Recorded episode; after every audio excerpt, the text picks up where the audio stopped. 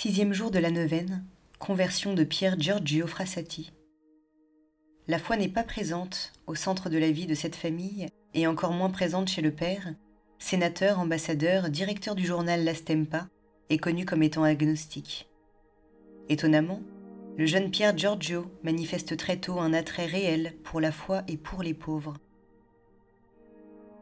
Ces deux éléments sont chez lui génétiquement corollaires.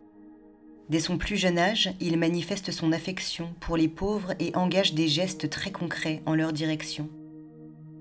Il doit pour cela s'allier les domestiques afin que cette charité concrète demeure discrète vis-à-vis de son entourage.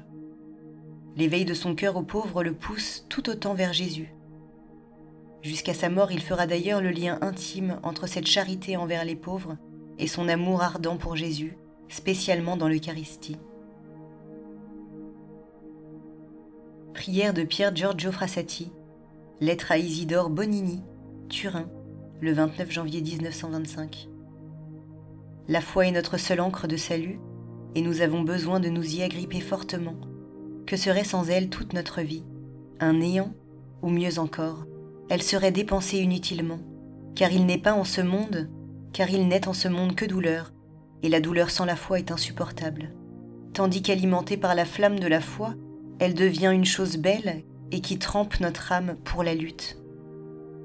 Aujourd'hui qu'il me faut lutter, je ne puis que remercier Dieu, qui a voulu dans sa miséricorde infinie m'accorder cette douleur afin que je puisse, à travers les plus dures épines, retourner à une vie plus intérieure, plus spiritualisée. Un catholique ne saurait manquer de gaieté, la tristesse doit être bannie des cœurs des catholiques. La douleur n'est pas la tristesse qui est une maladie pire que toute autre. Cette maladie est presque toujours produite par l'athéisme, mais le but pour lequel nous avons été créés nous montre que même si la voie est semée de beaucoup d'épines, cette voie n'a rien de triste, elle est joyeuse aussi à travers des douleurs.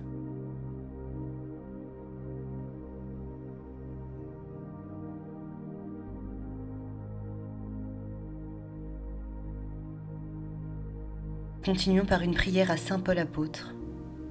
Apôtre de Jésus-Christ, Dieu t'a appelé alors que tu étais encore un persécuteur.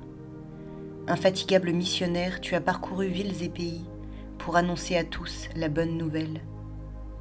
Puissent nos vies être disposées à une conversion profonde du cœur et de l'esprit. Apprends-nous la persévérance et la joie simple qui vient de la certitude d'être aimé et sauvé par le Seigneur.